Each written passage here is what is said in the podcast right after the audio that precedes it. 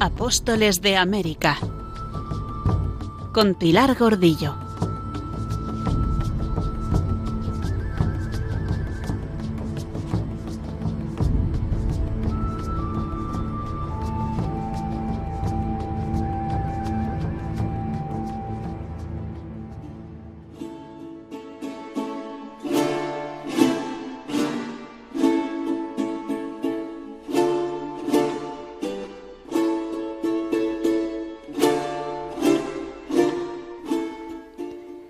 Las nuevas tierras descubiertas, los españoles y sobre todo los misioneros evangelizaron. Evangelizar no es conquistar, evangelizar es hacer un servicio que parte de un oír la voz del otro, del pobre, y que parte entonces de la fe.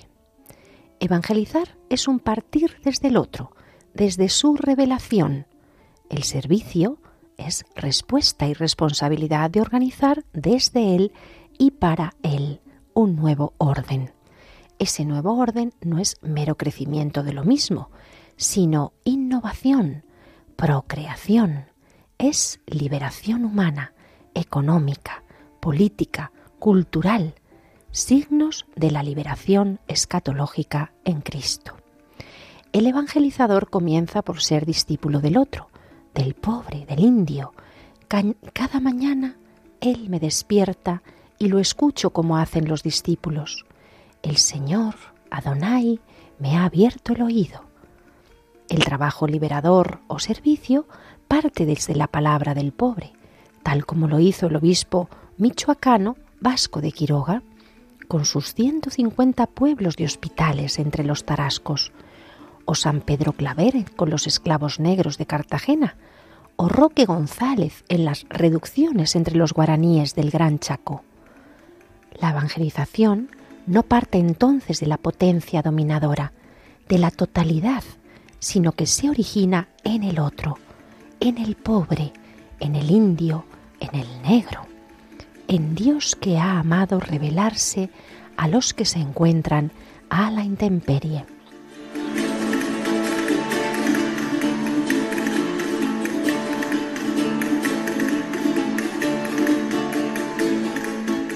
Son palabras de Enrique Dussel en su Historia General de la Iglesia en América Latina, un trabajo de 1983, una obra amplia y ambiciosa, escrita con un espíritu ecuménico, con participación de católicos y protestantes, con la intención de prestar especial atención al pobre, porque como se dice en el prólogo, en América la Iglesia siempre se ha encontrado ante la tarea de evangelizar a los pobres, el indígena, el negro, el mestizo, el criollo, los obreros, los campesinos y, en definitiva, el pueblo.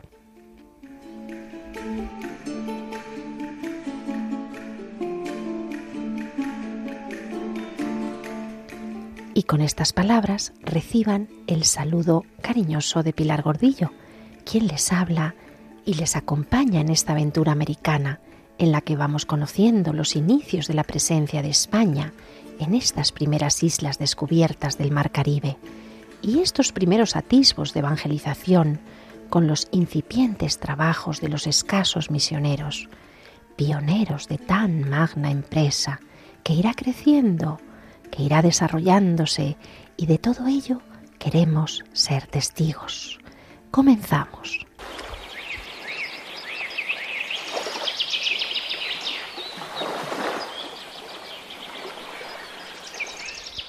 El gobernador de las Indias, Nicolás de Obando, había estado pacificando de manera sangrienta todos los cacicazgos o territorios de la isla de la Española.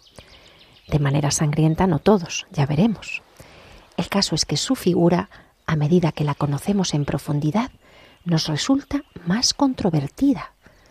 Había sido elegido por los reyes por sus magníficos servicios en España, como en la administración de la Orden Militar de Alcántara, como dirigente de hombres, buen creyente, le habían confiado por eso la gobernaduría de la isla de la Española, el cuidado del culto y reverencia de Dios, de la buena fe, y el buen tratamiento de los indios y otras cosas, por su gran fama como varón prudente y honesto.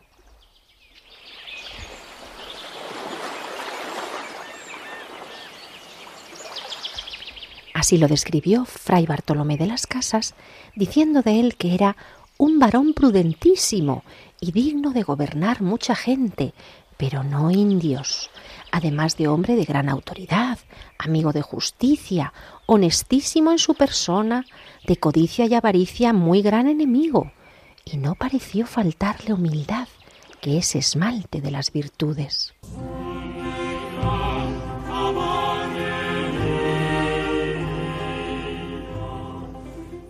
A sus 50 años le precedía un gran prestigio. Había sido uno de los diez gentiles hombres experimentados y virtuosos y de buena sangre elegidos para acompañar al príncipe Juan en su pequeña corte. Había brillado en la guerra de Granada por su valor y arrojo, y se había ganado la confianza de los reyes católicos, que preveían que podía superar la gobernación de Cristóbal Colón y esa otra más inmediata y anárquica de Francisco de Bobadilla.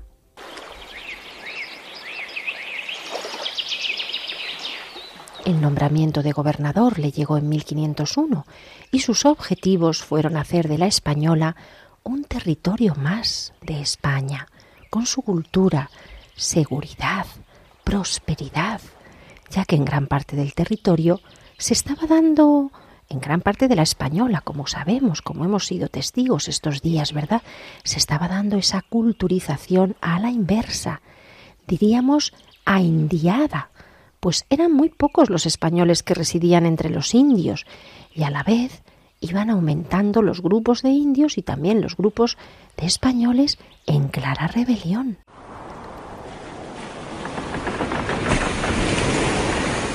Por eso su llegada en abril de 1502, como vimos, fue apabullante, porque le acompañaba la expedición mayor y más costosa de la época, 32 barcos y más de 2.000 pasajeros, la mayoría gente de a pie con sus oficios, con la ilusión de establecerse y fundar ciudades y empezar una nueva vida. Todo parecía tan prometedor, pero un huracán y una epidemia exterminaron a la mitad de los españoles de la isla.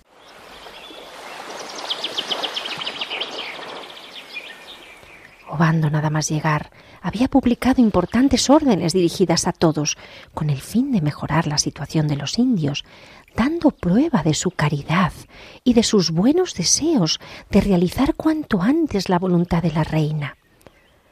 Su biógrafo Eugenio Escobar Prieto, que fuera deán de la Catedral de Plasencia, escribe dispensó una protección ilimitada a los religiosos, especialmente a los franciscanos, de quienes era muy entusiasta facilitándoles los medios necesarios para el desempeño de sus tareas apostólicas. ¿Y cuál había sido su percepción de los indios? Había encontrado en estas gentes la misma inocencia que describirá años más tarde Fray Bartolomé de las Casas en su famosa obra La destrucción de las Indias?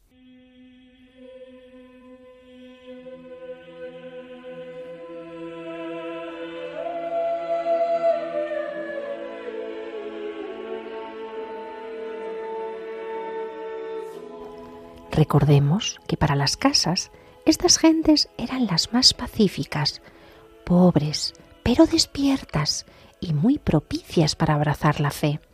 Si no tuvieran a los españoles y solo tuvieran a Dios y a los cristianos verdaderos, serían las más felices. Porque nos dijo las casas que esta gente, estos indios, son limpios y desocupados, y vivos entendimientos tienen, muy capaces y dóciles para toda buena doctrina, aptísimos para recibir nuestra santa fe católica y ser dotados de virtuosas costumbres. Y desde una vez comenzaran a tener noticia de la fe, para ejercitar los sacramentos de la Iglesia y el culto divino, han menester los religiosos, para sufrillos, ser dotados por Dios de don muy señalado de paciencia. Yo he oído decir, nos dice las casas, a muchos seglares españoles, no pudiendo negar la bondad que en ellos ven, que es cierto que estas gentes son las más bienaventuradas del mundo si solamente conocieran a Dios.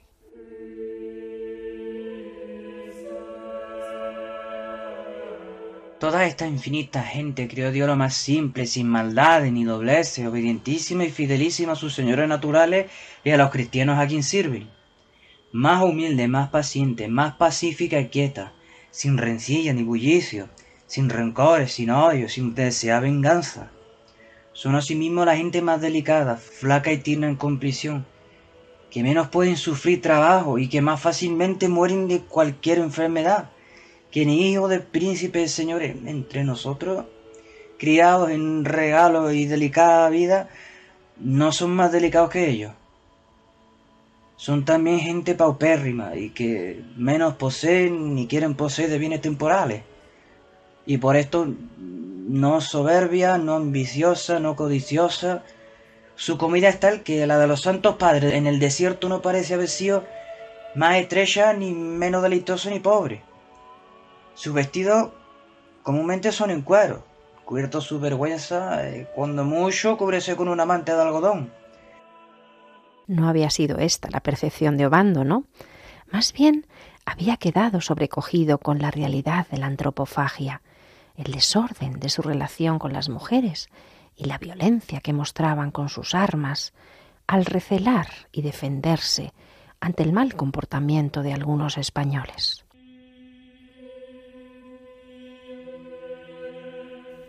En su primera carta a la reina, Obando le había informado de la situación que estaba contemplando y atónito le transmitía las costumbres inhumanas de los indios y sus temores en cuanto a la salvación de sus almas.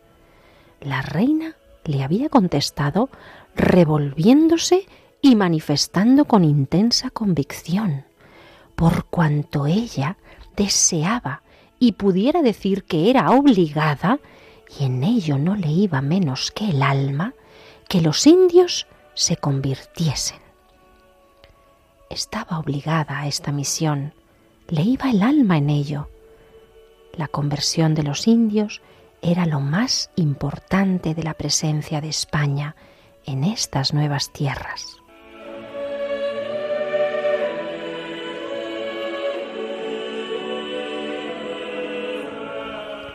En el memorial de Ulloa y Golfín se dice que la reina Isabel la Católica le encargó a Obando el cuidado del culto y reverencia de Dios, de la buena fe, el buen tratamiento de los indios y otras cosas. Entre otras cláusulas de sus instrucciones, fue una muy principal y muy encargada y mandada.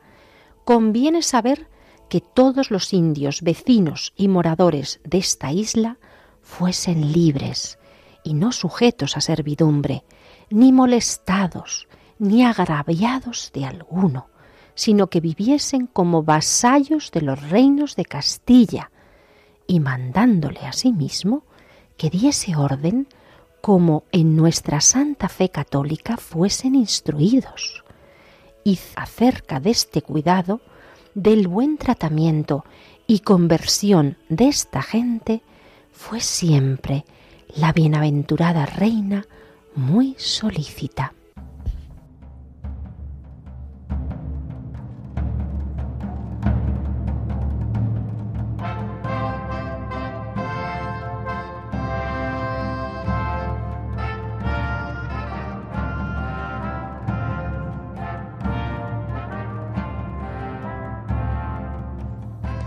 Pasaban los años y las revueltas españoles continuaban y las sublevaciones indias se incrementaban, y él, Obando, tenía orden de los reyes de pacificar la isla.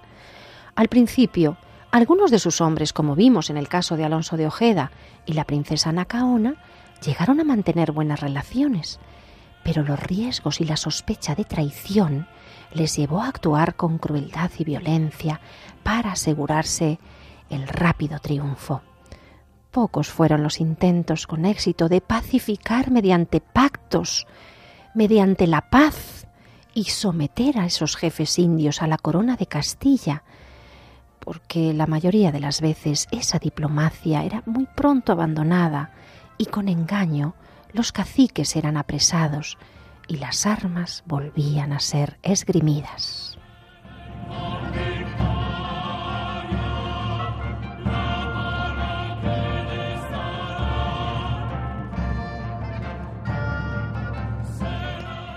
Así, aconsejado Obando por sus capitanes, que habían pisado el terreno y habían probado la negativa de los indios a ser sometidos, decidió organizar unas campañas de pacificación a su manera, porque así fueron llamadas, cuando en realidad fueron unas campañas de conquista para dominar la isla, de la mano de los capitanes más experimentados, Juan Esquivel, Alonso de Ojeda, Velázquez de Cuellar, que ya hemos ido conociendo en nuestros anteriores programas. Estos capitanes, al mando de batallones cargados de pólvora, baterías de artillería, caballería e infantería, iban por todos los cacicazgos de la isla. Sus soldados tenían, como no, una superioridad armamentística imposible de frenar por ninguna lluvia de flechas de los indios.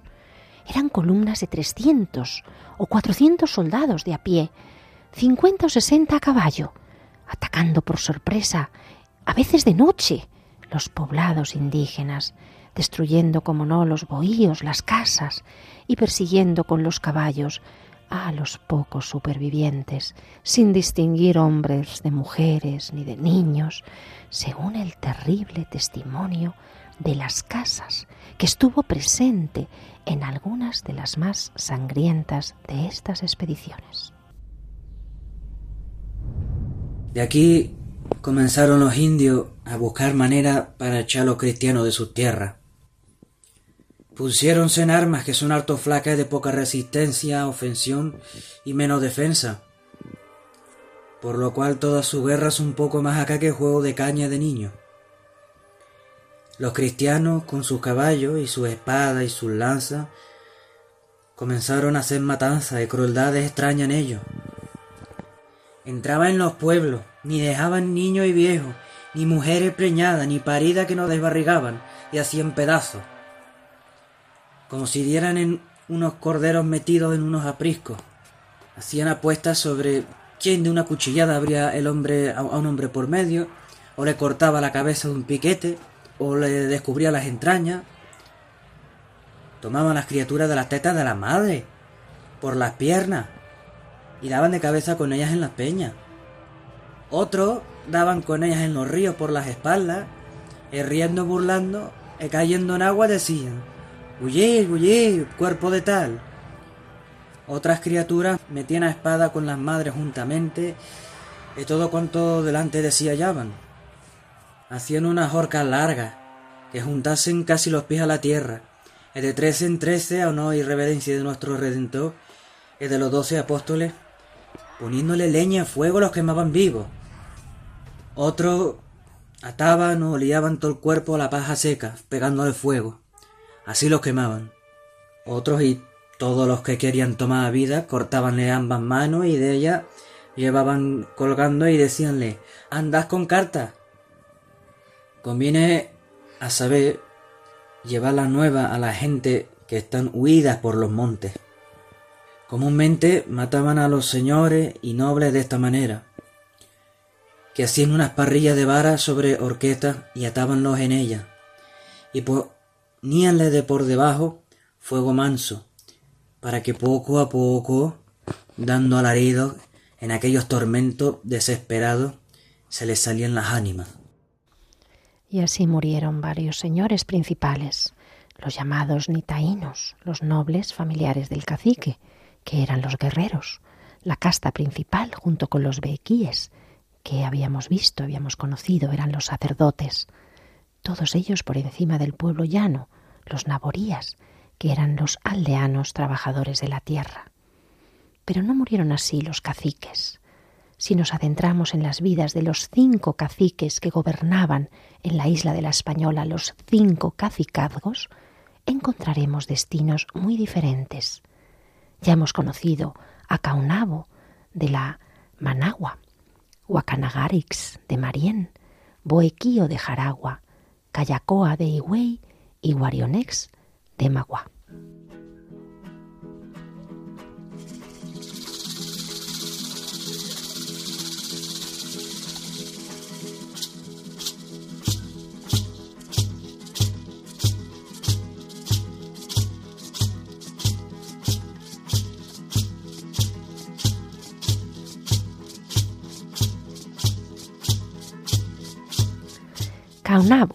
Cuyo nombre en taíno significa el que tiene tesoros de valor, era el jefe del cacicazgo de Maguana, especialmente temido por sus habilidades de combate y por su ferocidad.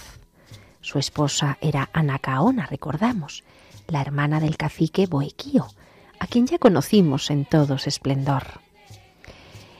Bueno, pues Caunabo, después de recibir con una lluvia de flechas en enero de 1493 a los barcos de Colón que trataban de abastecerse cerquita de sus tierras en la costa norte de la Española, en un lugar llamado Punta Flecha, ahí en la península de Samaná, pues mató a todos los españoles, recordamos, los 39 hombres que al mando de Diego de Arana habían quedado en el fuerte Navidad.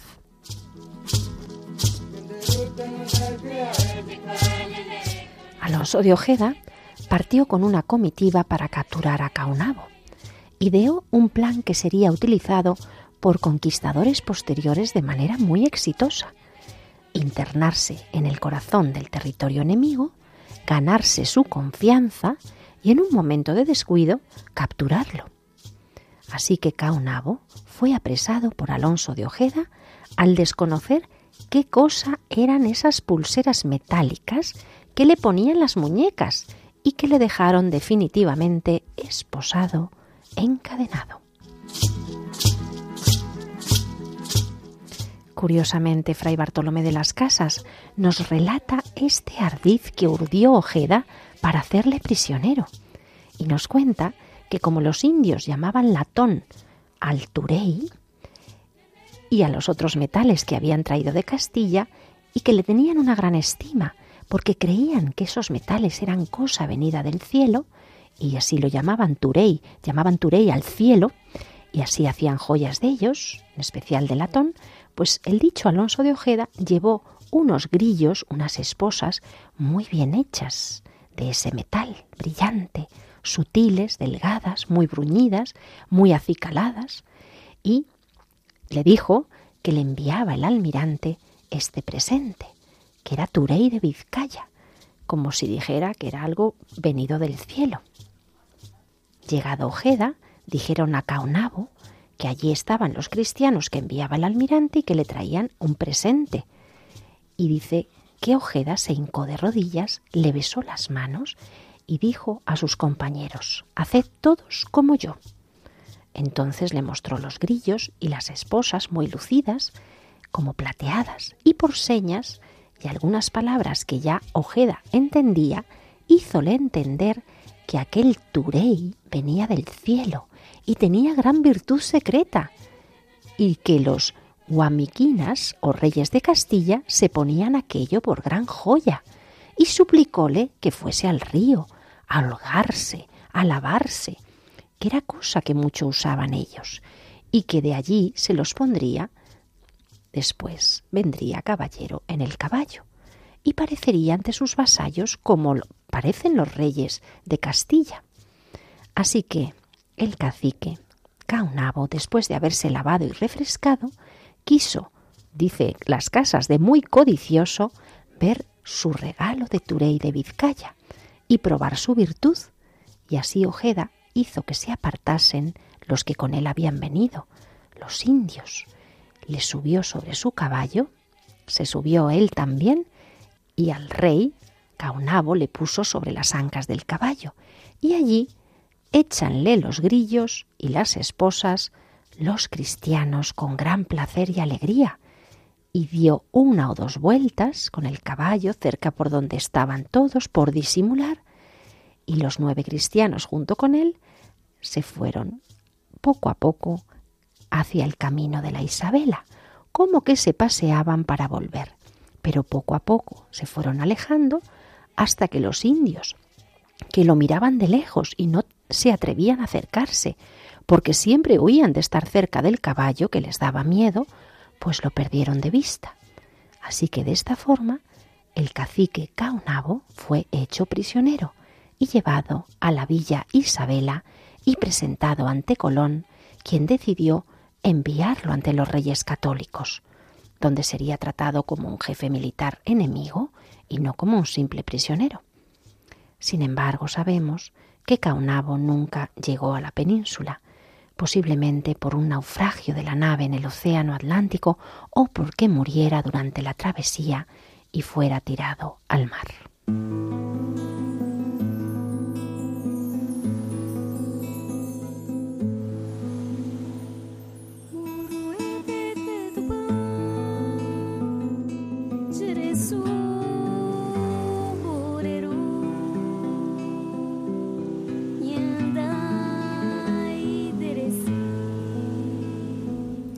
Y mientras escuchamos esta bella música, esta canto indígena guaraní, hablamos del otro cacique llamado Wakanagarix o Wakanagari, jefe del cacicazgo de Marién, en esa parte noroeste de la Española.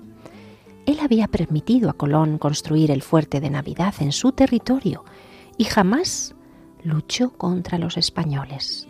Al contrario, cuenta el padre Las Casas que nunca hizo cosa penosa a los cristianos. Antes, en todo este tiempo, tuvo cien cristianos en su tierra, manteniéndolos como si cada uno fuera su hijo o su padre, sufriendo incluso sus injusticias o sus fealdades, diríamos. Y cuando supo que los demás caciques se habían unido para luchar contra los españoles, fue a decírselo a Colón, y esta lealtad a los castellanos le costó la muerte de una de sus mujeres de manos del cacique Boequío, quien la mató, y también el secuestro de otra de sus esposas por parte del cacique Caunabo.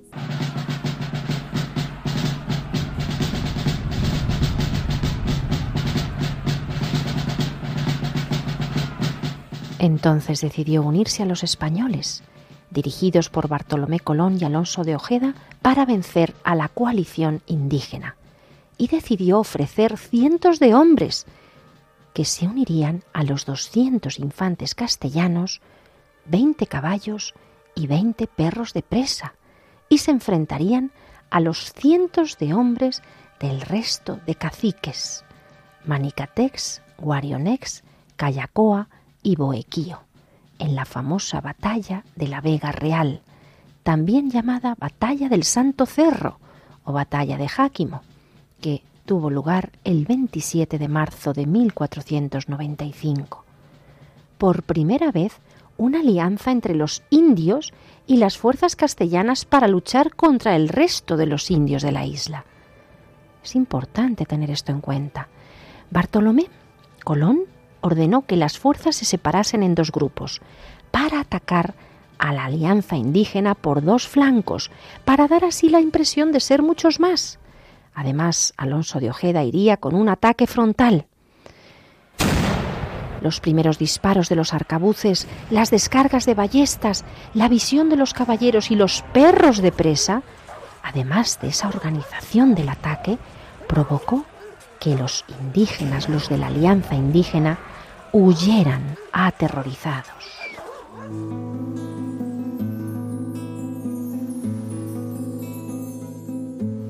Consecuencia de la derrota, el cacique Manicatex fue capturado y la mujer de Caunabo, Ana Caona, huyó al cacicazgo de su hermano en Jaraguá, en el extremo occidental de la isla.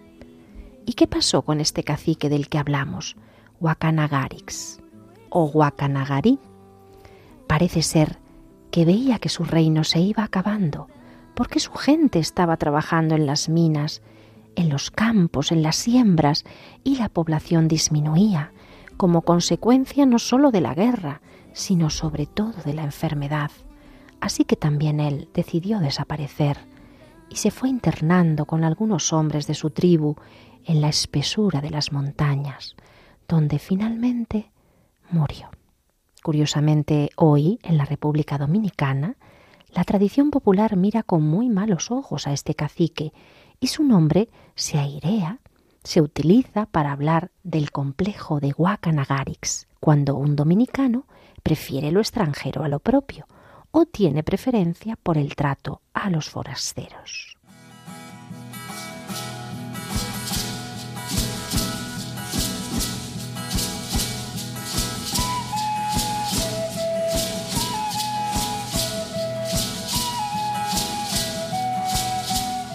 Vamos ahora a hablar de otro de los caciques, Guarionex. Este era el jefe del cacicazgo de Magua, al nordeste de la isla, y su nombre significa Señor valiente y noble. Este tiene una historia muy distinta.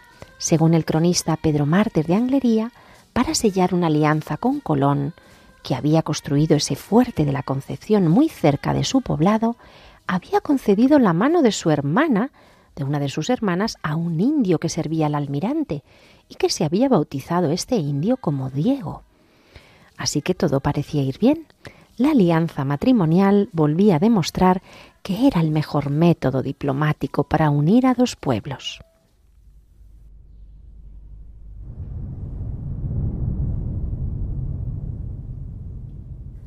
Pero cuando el cacique Caunabo se levantó en armas contra los españoles, fue presionado por los suyos y acabó uniéndose a él en esta revuelta. Y como Caunabo había sido hecho prisionero, su puesto lo ocupó su hermano Manicatex, y junto a Manicatex sufrió Guarionex la primera gran derrota cuando fueron aplastados en la batalla de la Vega Real que hemos comentado.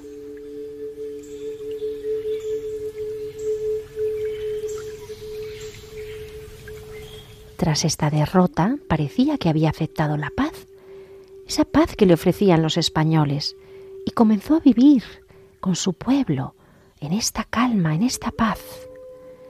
Pero había que trabajar para los españoles. Y su gente volvió a convencerle de no someterse, y entonces se le ocurrió algo increíble.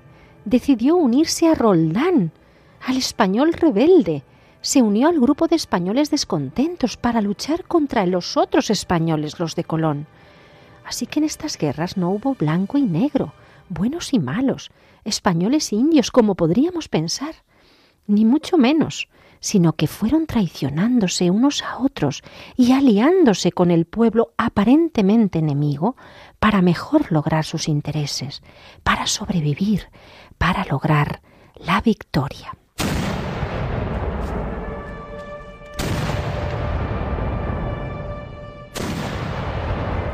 Es entonces cuando Bartolomé Colón, con 400 hombres, atacó por sorpresa el, poblado de Guarionex, logrando capturarles.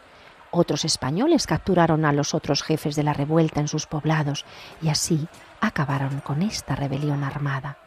Y después de esto, algunos taínos pidieron pacíficamente a los españoles la liberación de sus jefes, y Bartolomé Colón, aunque ajustició a dos de ellos, porque habían sido juzgados reos de muerte, habían matado a oficiales españoles, pero decidió liberar a los demás, incluyendo a Guarionex, que volvió a vivir libre, aunque ahora aceptando por fin ser súbdito de Castilla.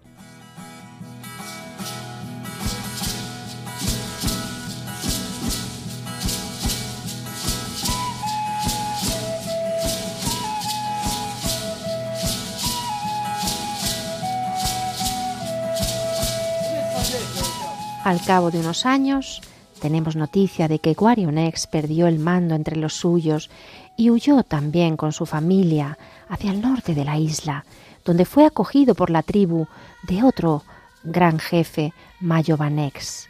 Y según Pedro Mártir, nuestro cronista, desde allí volvió a hostigar a los españoles de los alrededores y Colón envió a su hermano Bartolomé a capturarlo, con un ejército formado por varios miles de taínos aliados y unos pocos soldados españoles.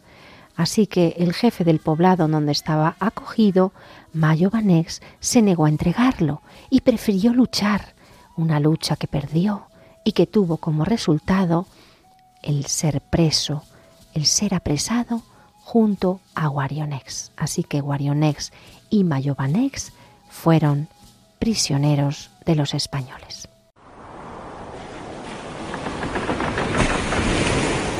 ¿Y cómo acaba esta historia? Pues parece ser que Guarionex fue encadenado y embarcado con dirección a España en 1502. Pero recordamos, esa nave que estaba preparada en el puerto para transportarlo se hundió con todos los pasajeros a causa del huracán y la tormenta que provocó después el huracán. Así que el cacique Guarionex terminó sus días, murió ahogado en el mar, como cientos de españoles en esta terrible jornada desastrosa.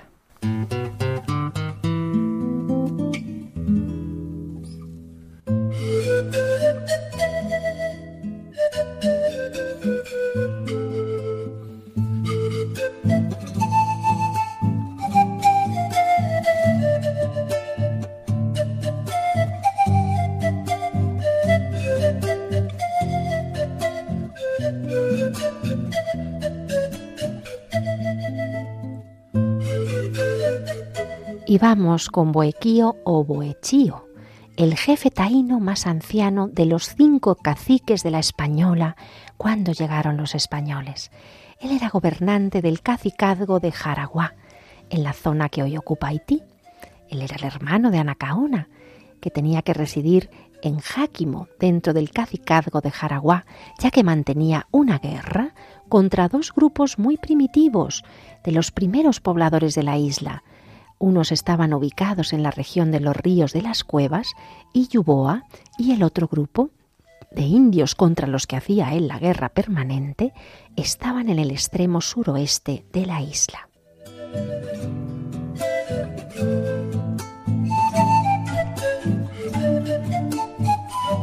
Junto con su cuñado Caunabo, había atacado y destruido el fuerte Navidad, y el adelantado Bartolomé Colón, después de fundar al sur de la isla la ciudad de Santo Domingo, recordamos que esto fue en el año 1496, se había dirigido con sus tropas a Jaraguá para someter a Boequío, a este cacique, que se estaba preparando ya para la guerra contra los españoles. Y al ver la superioridad de las armas, los objetos, la organización que mostraban los españoles, aconsejado por su hermana Anacaona, mujer siempre inteligente, cambió de idea y decidió reconocer la soberanía de los reyes católicos, de esos que les decían que estaban allí en esas tierras de Oriente. Y se comprometió, como no, a pagar los tributos, aunque al no tener oro, pues pagó con algodón, cáñamo y pan de casaba.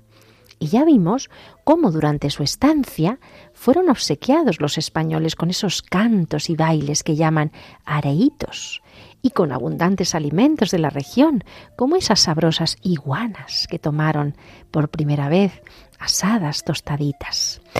Bartolomé lo aceptó, Bartolomé Colón aceptó a este cacique como súbdito de sus reyes y regresó tranquilo a la Isabela. Y meses después Boequío le mandó recado para que volviera, para que pasara de nuevo a recoger los tributos acordados. Algodón, cazabe, maíz, utías, esos animales mamíferos que vimos, pescados y otros productos. Es cuando los españoles de nuevo fueron agasajados con fiestas, con comidas, pero era tal la cantidad de productos que el cacique donaba que se tuvo que mandar traer una carabela desde la Isabela para transportarlos.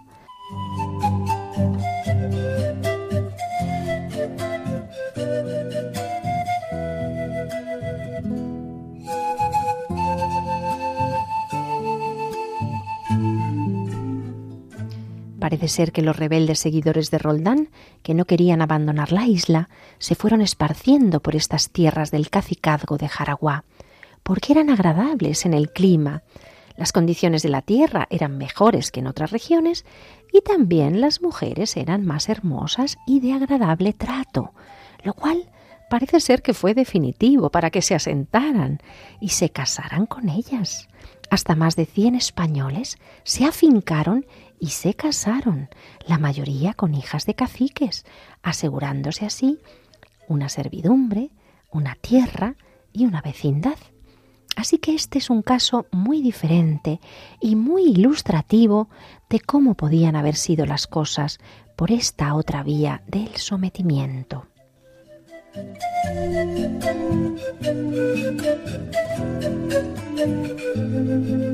¿Y cómo murió este cacique Boequío?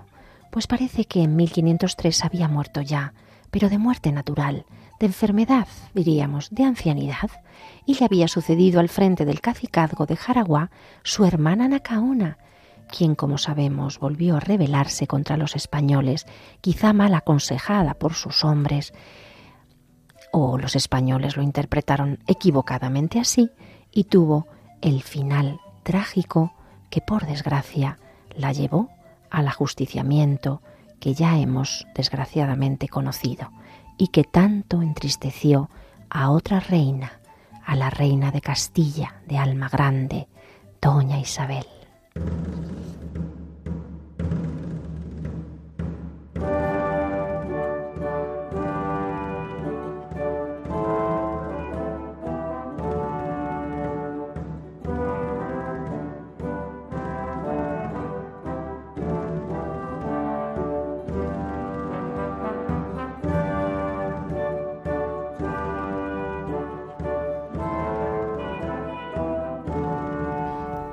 Y vamos ahora con el último de los caciques que nos queda por relatar su historia, Cayacoa.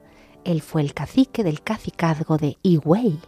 También conocimos sus tierras en el pasado programa, Higüey, al este, significa por donde sale el sol, al oriente de la española. La única noticia de su existencia nos la va a dar el cronista Gonzalo Fernández de Oviedo, quien nos dice que era uno de los mayores señores de toda esta isla, y su gente era la más animosa por la vecindad que tenía de los caribes. Más animosa es quizá más bélica. Tenían los caribes muy próximos, tenían que defenderse, así que este era uno de los caciques más poderosos y tenía cientos de indios bajo su mando. Sin embargo, el padre Las Casas afirmó que el cacique de Higüey se llamaba Iguanamá, así que sospechamos que Cayacoa murió pronto, justo cuando los españoles comenzaron la guerra con los indios y fue sustituido por este otro, Iguanamá. Y después de su muerte, después de la muerte de Cayacoa, su esposa fue convertida al cristianismo. Qué curioso caso. Fue bautizada con el nombre de Inés de Cayacoa. Y doña Inés se volvió a casar mediante el rito católico con un español, Miguel Díaz de Aus, y tuvieron dos hijos, Miguelico, el primer mestizo famoso e importante que llegó a edad adulta y del que conocemos toda su historia, y una hija cuyo nombre no nos consta. Así que Miguelico nació en la Española alrededor de 1496.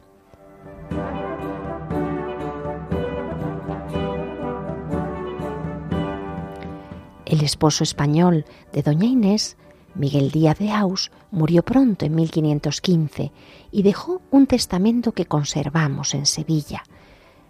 Legó 200.000 maravedíes a su hijo Miguelico, doblando dicha cantidad si éste optaba por ser sacerdote. Pero Miguelico, el primer mestizo, indio y español, escogió seguir los pasos de su padre. Fue guerrero, fue conquistador y participó con Hernán Cortés en la conquista de Nueva España.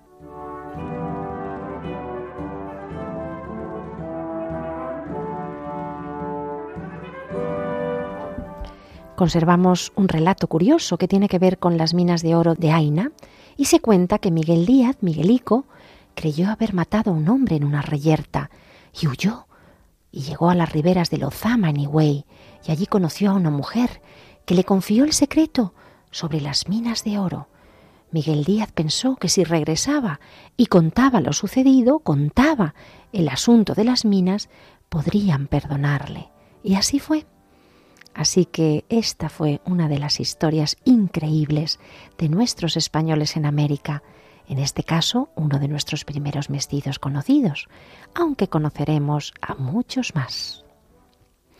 Pero volviendo al relato de las conquistas de españoles, aliados en ocasiones con los taínos, para reducir un cacicazgo detrás de otro, no sé si estaríamos ya en condiciones de discrepar del relato de Fray Bartolomé de las Casas cuando defiende a toda costa, en todo momento, la inocencia de los indios, como si fueran, dice él, santos frailes de un convento que nunca dieron causa de guerra y fueron puestos en cautiverio injusto, cautiverio perpetuo, cosa incierta, o fueron puestos en esclavitud, cosa que sabemos que también es falsa, porque la esclavitud fue prohibida desde la primera hora por las leyes de Castilla. Y porque son tantas las matanzas y perdiciones, solo quiero, en lo de la guerra, concluir con decir y afirmar que en Dios y en mi conciencia, que tengo por cierto que para hacer todas las injusticias y maldades, no dieron más causa a los indios ni tuvieron más culpa que podrían dar o tener un convento de bueno y concertado religioso para robarlo y matarlo, en los que de la muerte quedasen vivos ponerlo en perpetuo cautiverio y servidumbre de esclavos. No cometieron contra los cristianos un solo pecado mortal, que fuese punible por los hombres. Y los deseos de venganza, odio y rancor cayeron en muy poca persona de los indios, pocos impetuosos y rigurosos, como niños o muchachos de diez o doce años. Y sé, por cierta e infalible ciencia, que los indios tuvieron siempre justísima guerra contra los cristianos, en los cristianos ninguna justa guerra contra los indios. Antes fueron todas diabólicas e injustísimas en mucho más que de ningún tirano se puede decir del mundo.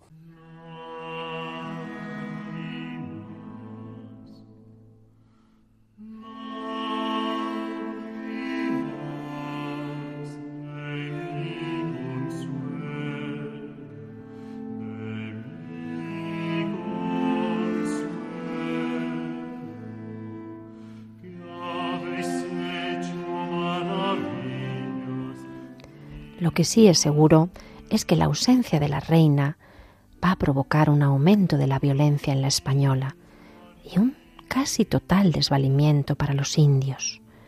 A este periodo responden estos relatos espeluznantes donde la fuerza brutal de los militares entrando en las poblaciones deja tantas víctimas inocentes.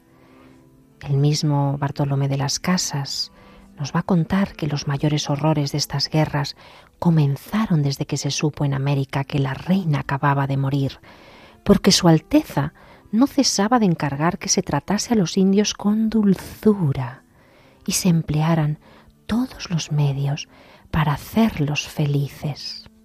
Y he de notar que la perdición de estas islas y tierras se comenzaron a perder y destruir desde que allá se supo la muerte de la serenísima reina doña Isabel, que fue el año de 1504, porque hasta entonces solo en esta isla se habían destruido algunas provincias por guerras injustas, pero no de todo, y estas por la mayor parte y casi todas se le encubrieron a la reina, porque la reina, que allá Santa Gloria, tenía grandísimo cuidado y admirable celo a la salvación y prosperidad de aquella gente, como sabemos los que lo vimos y palpamos con nuestros propios ojos. Hermanos, los ejemplos de esto. Solo se habían destruido algunas provincias, por tanto, y no se le había informado a la reina porque se le encubría la información, porque sabían que no actuaban según la voluntad de la reina. Con esta afirmación podemos deducir que muchas de las acciones de conquista mediante la violencia fueron hechas a espaldas de los monarcas sin el permiso de la corona de España, que había mandado pacificar, pero no a cualquier precio.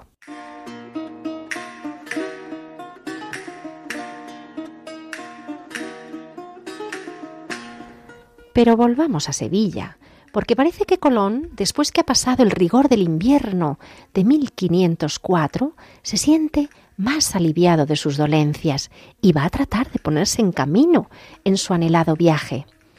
Recordamos que el cabildo de la catedral le había ofrecido una litera, unas valiosas andas para desplazarse, las que habían sido usadas para transportar el cadáver del cardenal Diego Hurtado de Mendoza, para que fuese enterrado en la catedral de Sevilla. Este cardenal había nacido en Guadalajara, había muerto en Madrid, había sido hermano del segundo conde de Tendilla, nieto del marqués de Santillana, y después de ser obispo de Palencia, había llegado a ser arzobispo de Sevilla, haciendo brillar su magna sede con los ideales del humanismo cristiano, las artes y las letras.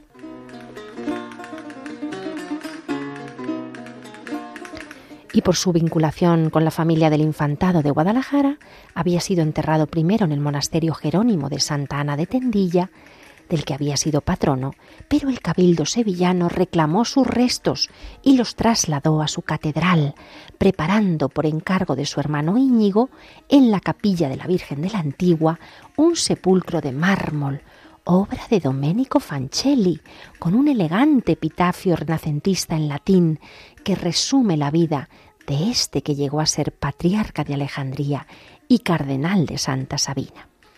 Así que ya tenemos las andas del cardenal Hurtado de Mendoza para desplazar a Colón y faltaba el permiso real para viajar en mula ensillada, lo que solo se autorizaba en casos excepcionales, porque otra opción era viajar a lomos de un caballo, pero esto se descartó, puesto que el cuerpo dolorido y cuarteado del marino no hubiera resistido los envites de la tierra don Fernando, dispensando una pragmática vigente sobre el particular, le autorizó con una real orden para ir en silla de mula.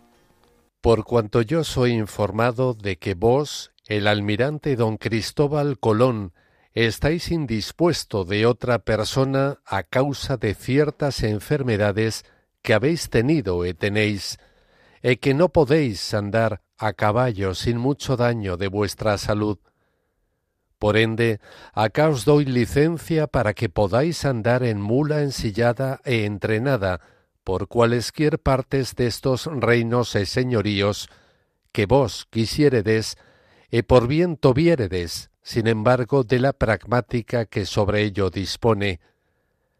E mando a las justicias de cualesquier partes de esos dichos reinos e señoríos, que en ello non vos pongan ni consientan poner impedimento alguno, so pena de diez mil maravedíes para la Cámara a cada uno que lo contrario hiciere. Fecha en la ciudad de Toro a veintitrés días del mes de febrero de mil quinientos cinco año.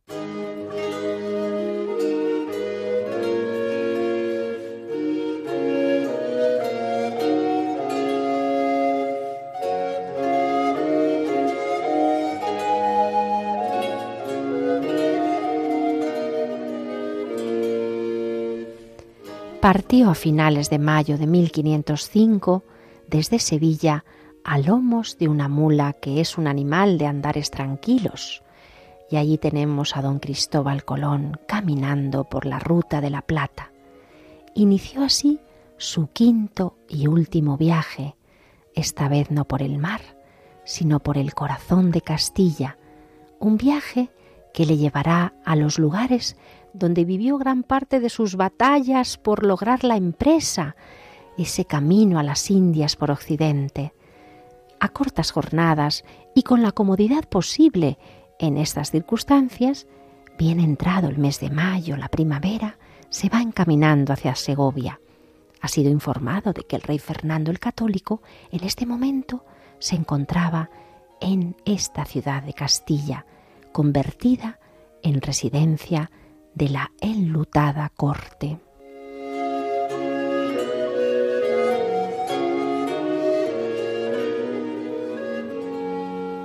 Y allá se dirige el almirante, dolorido, anciano, achacoso, pero saca fuerzas de flaqueza, porque no sólo necesita transmitirle los descubrimientos de su último viaje, sino sobre todo negociar los privilegios los que habían disminuido, pensando sobre todo en su heredero, porque se encuentra muy enfermo y sabe que sus días se encaminan hacia la etapa final. Y dejamos así a don Cristóbal por los caminos de Castilla, y nosotros también nos marchamos, debemos irnos, recordándoles, eso sí, que pueden volver a escuchar estos programas en el podcast de Radio María, allí los tienen en la web radiomaria.es, así como también pueden escribirnos al correo apóstoles Les esperamos entonces de nuevo por estos caminos de Castilla, por estos caminos de la mar, para seguir recorriendo otros nuevos caminos, los caminos de la historia, detrás de los pasos de nuestros apóstoles de América.